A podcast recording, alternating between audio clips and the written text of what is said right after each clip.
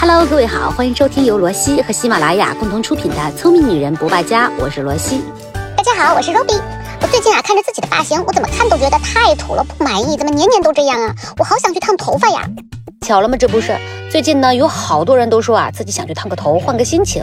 但是根据我这么多年折腾自己头发的经验，做头发简直就像赌博一样。如果你能遇上一个审美、技术、沟通能力都在线的 Tony 老师，那简直就是好运爆棚。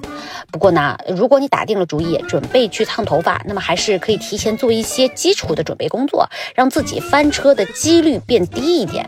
那么今天呢，我们就来聊聊这个话题。很多小仙女可能都不知道，在烫头发之前，你最好给自己的一些秀发留一些准备时间。我个人啊，不太赞成这种今天晚上临时起意想去烫头发，结果第二天呢，直接头发就烫完了啊？为啥呀？说走就走的烫发难道不好吗？哎，因为烫头发呢，其实也是有一个过渡期的。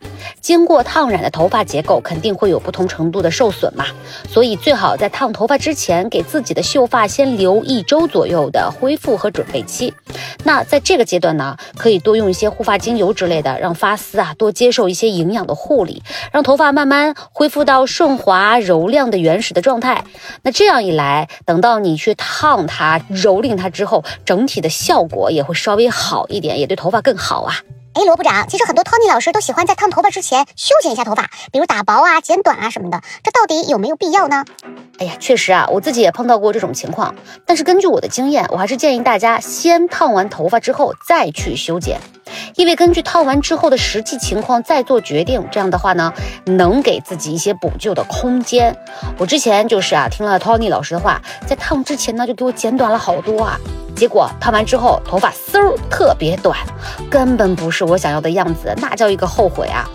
其实你想啊，很多 Tony 老师呢，都是为了节约自己的时间，节约那一些呃染发烫发的成本，所以先把你的头发给做薄了、做短了，这不是方便了他的工作吗？节约了他的时间。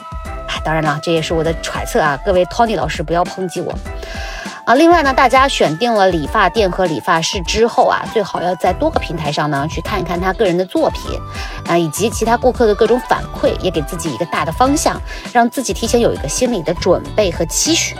其实我身边有很多小伙伴啊，都劝我不要去烫头发，说烫头发对头发伤害实在是太大了，不如用这个钱去买一个好点的卷发棒。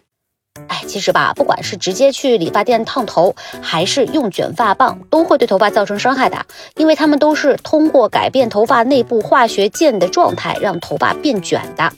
那至于哪一种形式对头发伤害更大，其实你只要看这效果的持久度就知道了。烫头发的卷保持的时间越长，这就说明呢，烫头发让内部发生了更加剧烈的变化。相比之下，卷发棒的作用就相对轻微啊。用过这个棒的美女们都应该有体会，早上卷一下，出门玩一天，晚上回家之后再洗个头，哎，绝对就没有啦。另外呢，对于很多人来说，不会每天都去用卷发棒的，所以呢，这个卷发棒造成的伤害几乎就是非常非常小的。哦，那我可不可以这样理解？嗯，照你说的啊，对头发伤害最大的，其实就是那种已经明明烫了头发，但是出门还得用卷发棒再搞一个造型的，一加一是不是大于二啊？没错，还有一种情况呢，就是同时烫发染发，这对于头发来说打击是巨大的。所以呢，我也不建议大家一次性搞定两个项目啊。说到这儿呢，我们就要再聊一聊这个烫发染发发质的护理问题。你像烫过头发的，应该都知道，烫完之后呢，会有分叉、干枯、毛躁等系列问题随之而来，所以护理头发显得特别重要啊。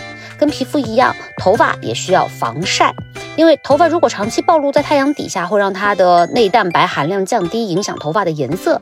所以平常出门的时候就要记得带个太阳伞、太阳帽来保护一下头发。另外呢，平常我们洗完头必定要吹头发嘛，那这个时候呢，方式方法就很重要啦。正确的打开方式应该是洗完头发之后，先轻轻擦干头发表面残留的水分，然后用手顺着头发，用合适的温度来吹头发。